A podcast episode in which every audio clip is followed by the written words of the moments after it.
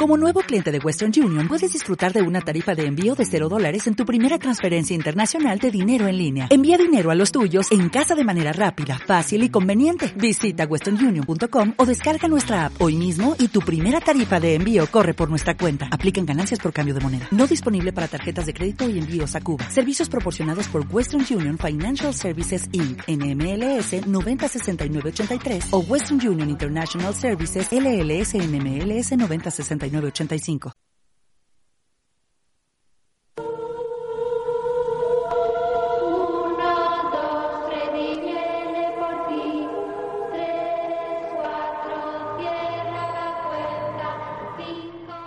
Halloween llega a Radio Sanfos. Bienvenidos al especial Halloween de Cinestil, donde haremos realidad vuestras peores pesadillas.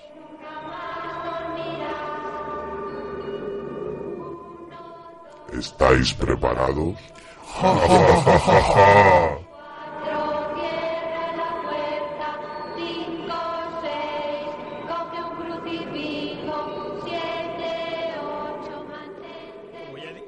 Como ya he dicho antes y por la música que habéis puesto al inicio de la sección, y además que ya que quedan un par de días para la noche de Halloween, creo que hoy nos traéis un programa un poco especial, ¿verdad?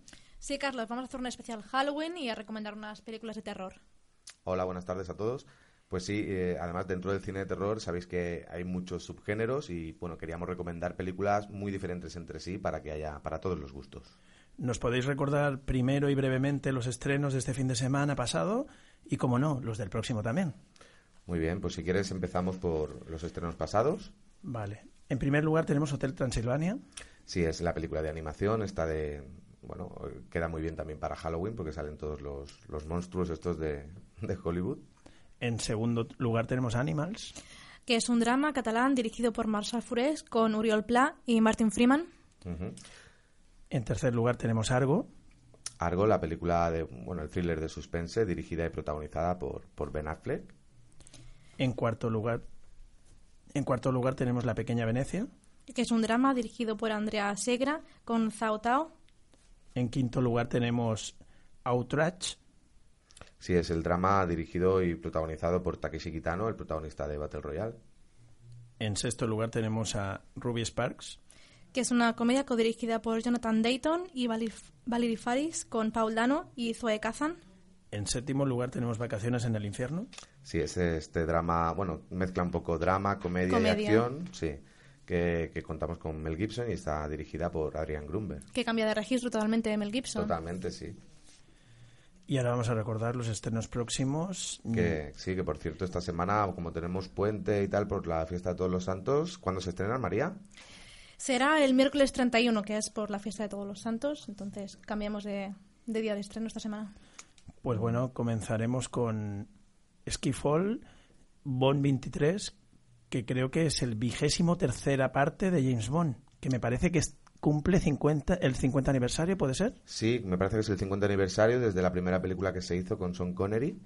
Y bueno, es, como dices tú, la vigésimo tercera parte ya de, esta saga de Bond, que ha contado con varios protagonistas. En este caso continúa Daniel Craig. Está dirigida por Sam Mendes. Interesante Sam Mendes. Si no me equivoco, es el director de American Beauty o... Me suena, me suena de American Beauty. Bueno, pues la peli habla un poco de los asuntos sucios del pasado de M, que es la superior de James Bond en el MI6. Y bueno, esos asuntos vuelven para atormentar a, los protas y a los agentes del MI6. tras un ataque a la central de la agencia, pues después de descubrirse algunos nombres de, agentes, un resurgido de las cenizas James Bond tendrá que vérselas con el villano en cuestión, que esta vez está interpretado por, por un teñido de rubio pollo, Javier Bardem, que por cierto, mm, yo os recomendaría, yo he visto el tráiler, ¿eh? y os recomendaría que la peli la vierais en versión original subtitulada, porque el doblaje de Javier Bardem es pésimo. Es una voz que no le va nada. No lo digo tanto por la calidad del doblador, mm, lo digo más bien porque no le pega nada a ese cuerpo y a esa cara esa voz.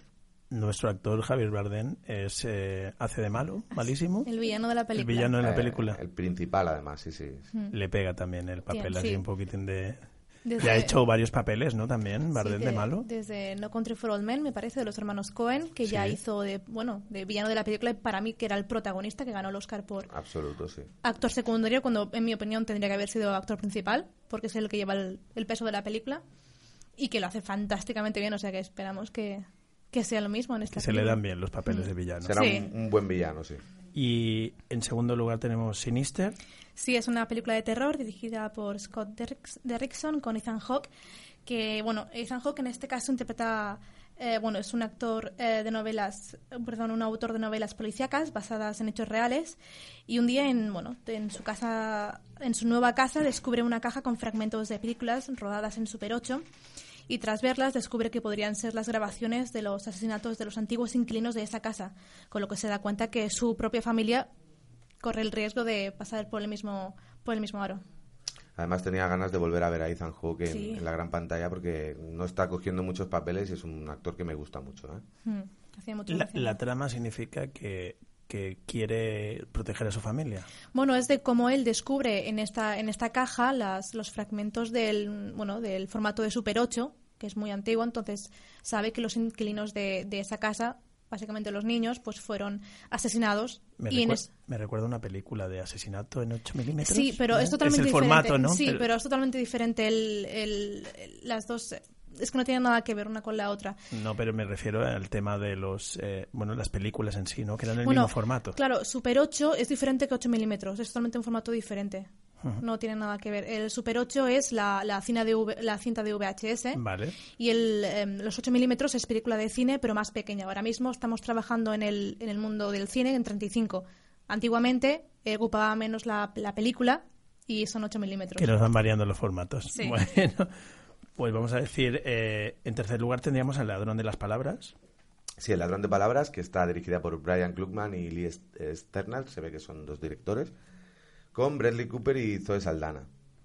La peli va un poco de, bueno, el, el protagonista es un autor de novelas que es acusado de plagio por un anciano, creo que está interpretado por Jeremy Irons, que, que narra la historia de, de una de sus novelas, ¿no? ya que él mismo, el anciano, la ha vivido y puede narrar esta historia como prueba de que, de que es un plagio. ¿no?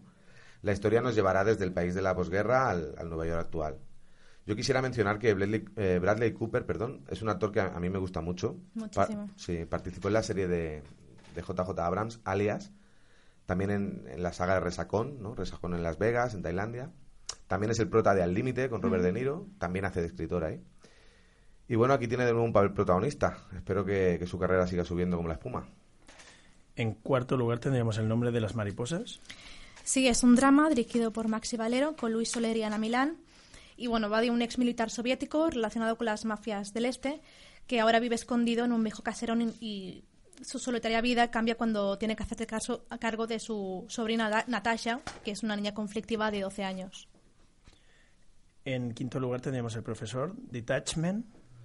Sí, es, eh, es un drama dirigido por Tony Cave con Adrian Brody y Marcia Gay Harden.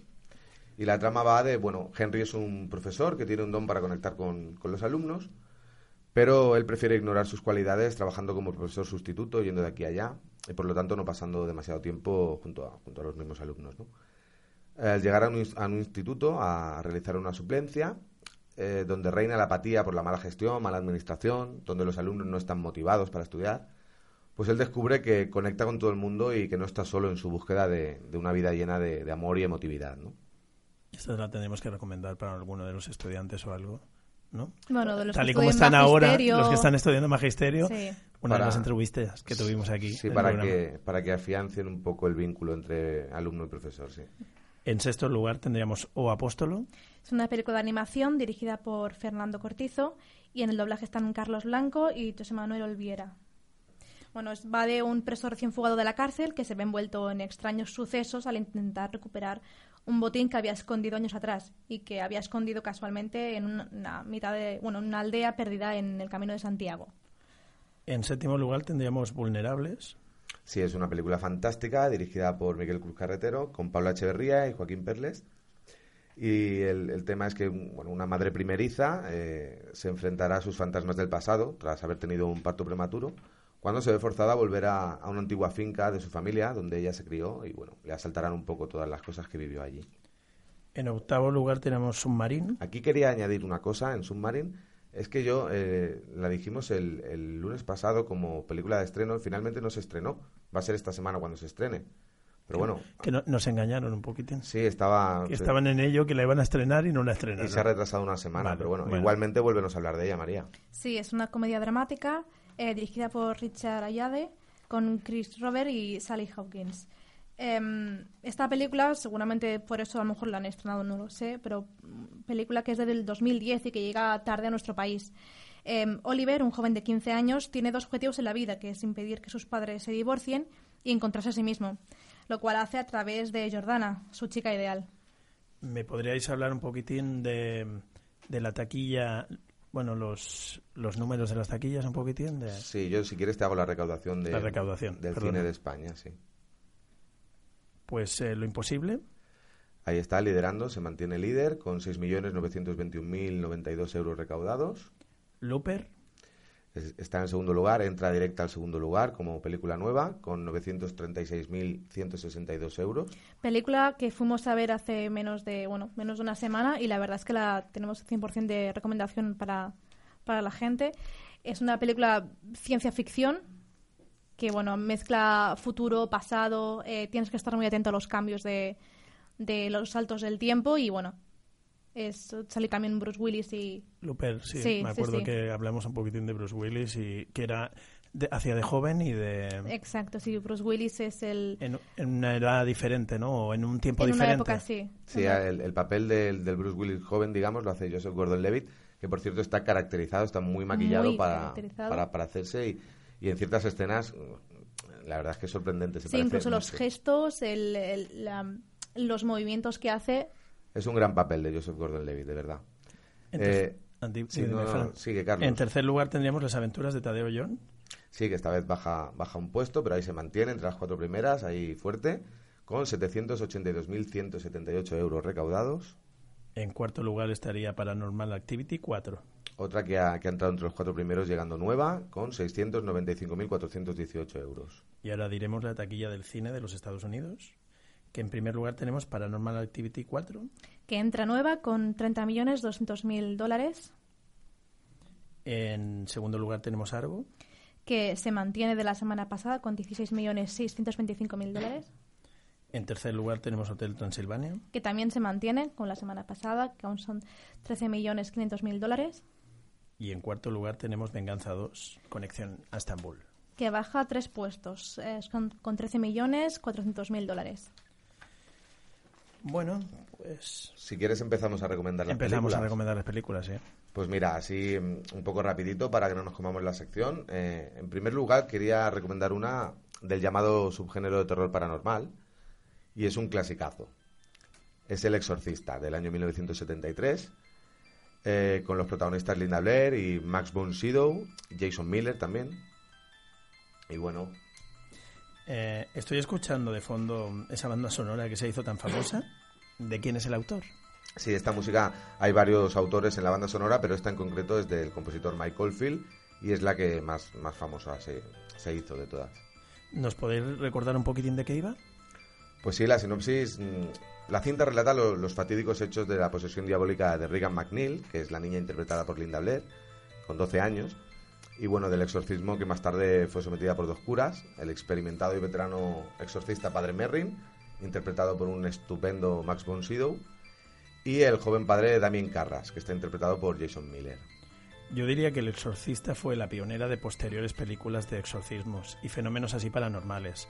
¿Qué pensáis vosotros al respecto? ¿Y qué me podríais decir así de eso? Pues mm, yo creo que es la película que plantó la simiente de docenas de clichés, ¿no? Que más tarde se han usado hasta la saciedad en el cine de terror.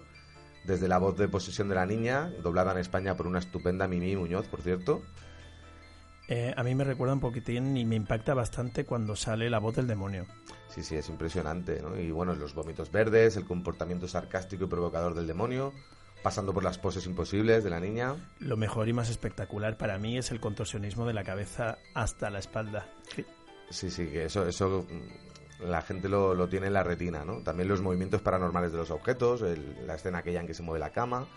Yo recuerdo cuando la vi de niño que me aterrorizó. Aún ahora la cara de Regan poseída, que tanto se usa en bromas de sustos ahora por internet, está de moda, me sigue causando una molesta inquietud, ¿no? Si la veo y luego de atravesar el pasillo a oscuras para ir al baño en casa, A mí me pasa algo parecido, Fran. Me recuerda un poquitín, sobre todo la escena cuando dice, sé lo que has hecho, sé lo que ha hecho la cerda de tu hija o la guarra. Algo así, ¿eh? ¿era? Sí, sí, es una frase mítica, ¿no?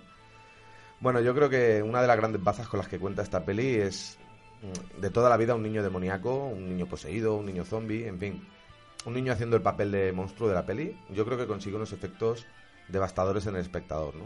Como, como ejemplo tendríamos la niña zombie de, del primer capítulo de la primera temporada de The Walking Dead, a Damien en La maldición de Damien, al chico de Cementerio de Animales, a Samara en The Ring.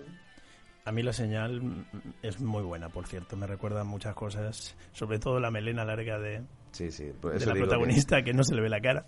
Sí, sí, lo- los niños así fantasmales dan, dan miedo. Aunque para mí el verdadero prota de la peli es Jason Miller, en su papel del padre de Damien Carras, y cómo se somete a una lucha de ingenio contra un demonio que resulta ser más duro de lo esperado. ¿no?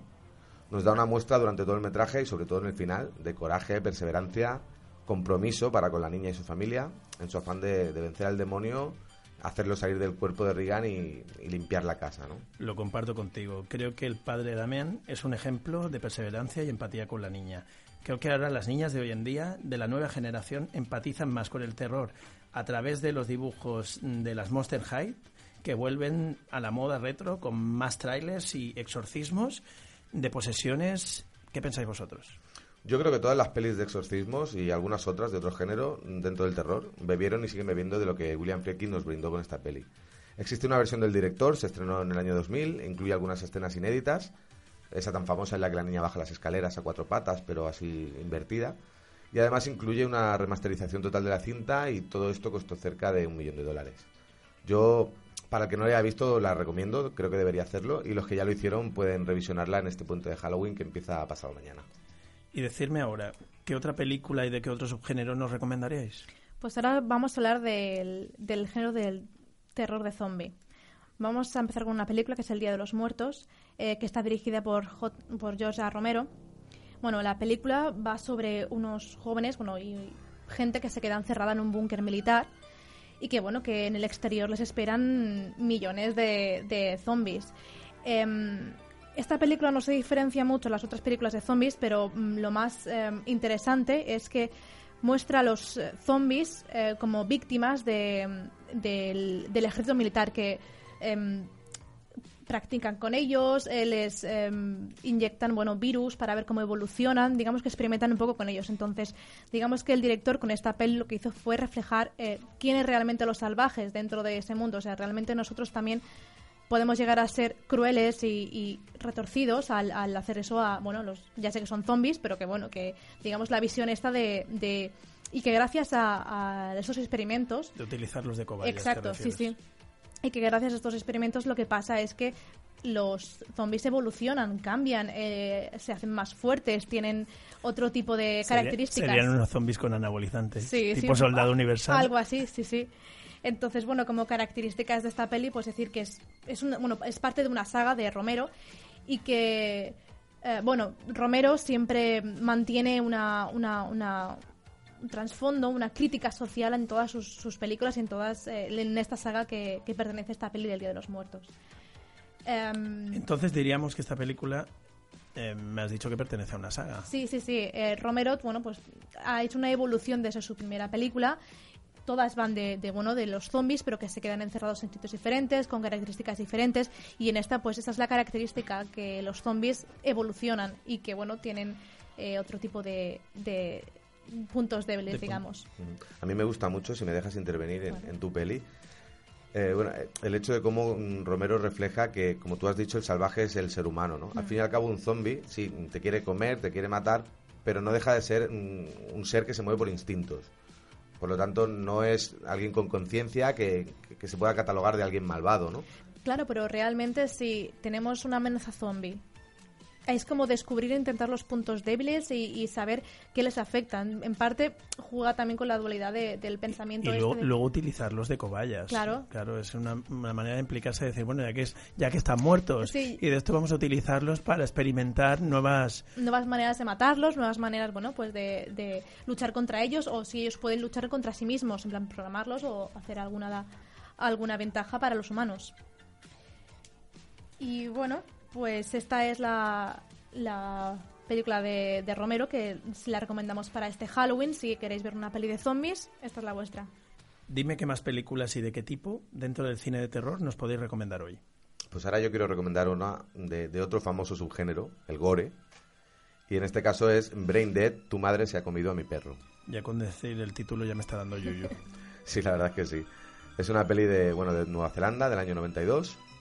Eh, tuvo un presupuesto de solamente 3 millones de dólares y está dirigida por Peter Jackson. Mítico Peter Jackson. A mí me suena también bastante el nombre de este director. ¿Qué más cosas ha hecho? Hombre, no me extraña que te suene porque es el gran director de, de la gran trilogía El Señor de los Anillos. Hombre, no que me suena más. que no dentro de mucho eh, tendremos que hablar de otra próxima película de Peter Jackson. Sí, porque está el Hobbit ahí, ahí ya, casi, casi llegando. Y bueno, eh, aunque a algunos les pueda parecer extraño, Jackson no siempre hizo pelis de la talla del Señor de los Anillos, o del remake de King Kong, o de la próxima El Hobbit. En sus tiempos hacía cosas como esta, que ahora, bueno, veréis que es un cine un poco especial, o, como Ba- Bad Taste, que es otra de bajísimo presupuesto, de la que tal vez hablemos algún día. El guion es de Peter Jackson, que lo coescribe, entre otros, ¿no? Y los protas son Timothy Bain y Diana Peñalver. El nombre me suena a peli de... eh, un pelín friki. Sí, desde luego totalmente, es cine friki con mayúsculas. Para que os hagáis una idea, el, el argumento nos sitúa en la Nueva Zelanda de los años 50. Allí el joven Lionel vive con su sobreprotectora madre, mm, a la que se encarga de, de cuidar. Un día, al ir a comprar a la tienda, pues se enamora de Paquita, que es la, tendera de la zona, y comienzan una relación que su celosa madre no aprueba, con lo que ésta empieza a seguirlos en sus citas.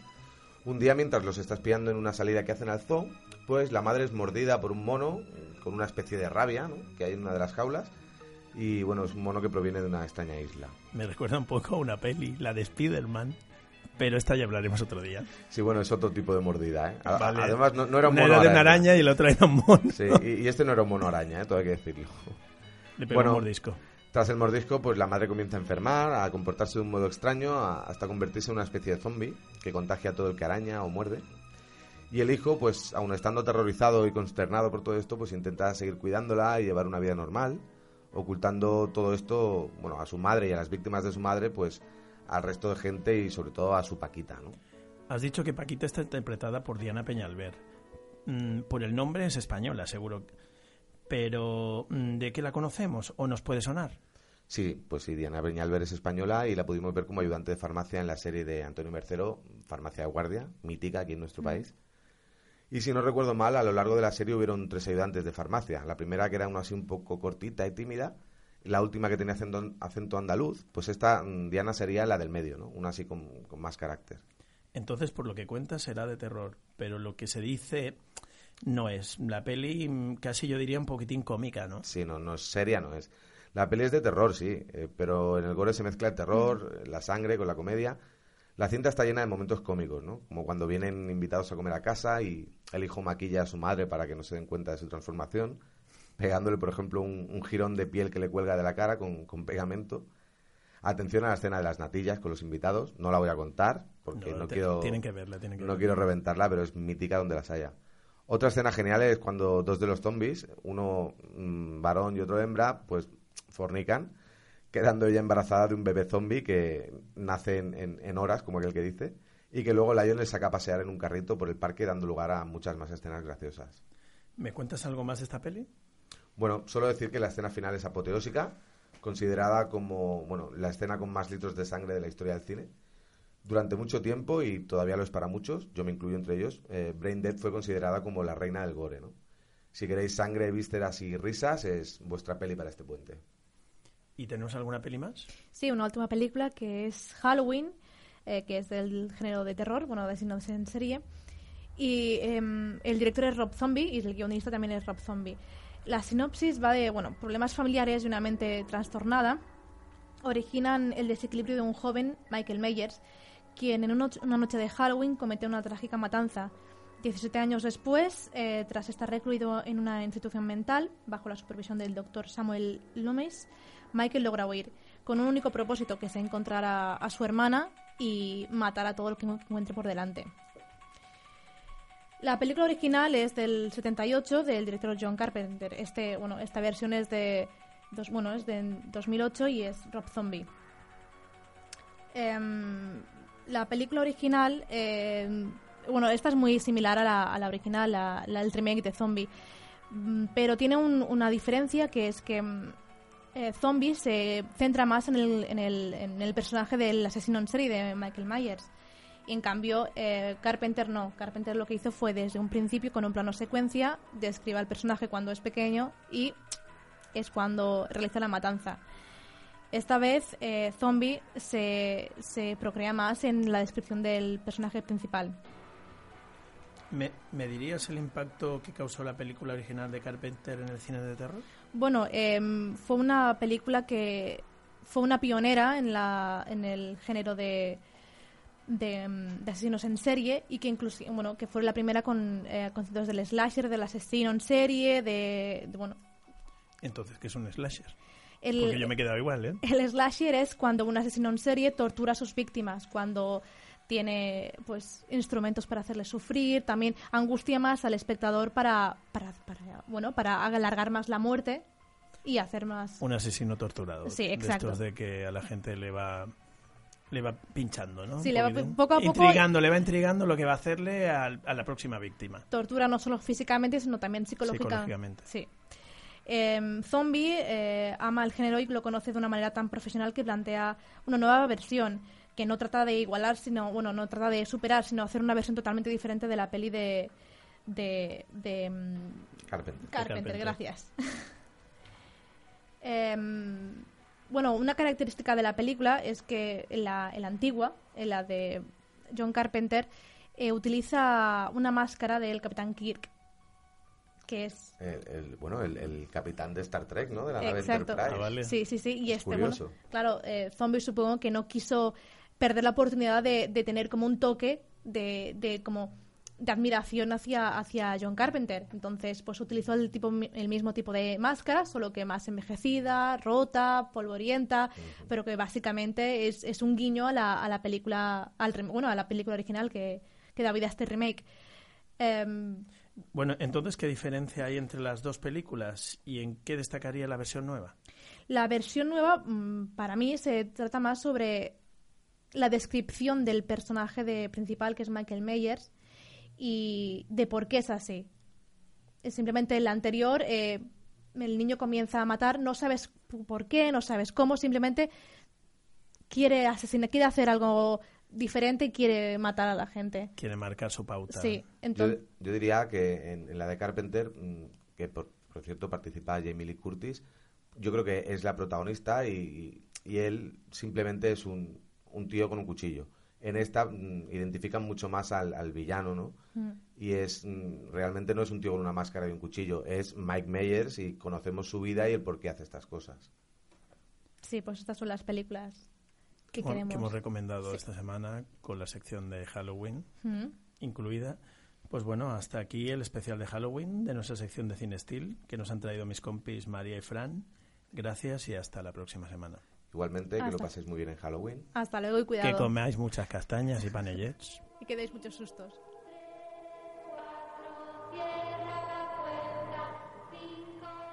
¿Estáis preparados para Halloween? Estaremos esperándoos y recordad, mirad bajo vuestra cama.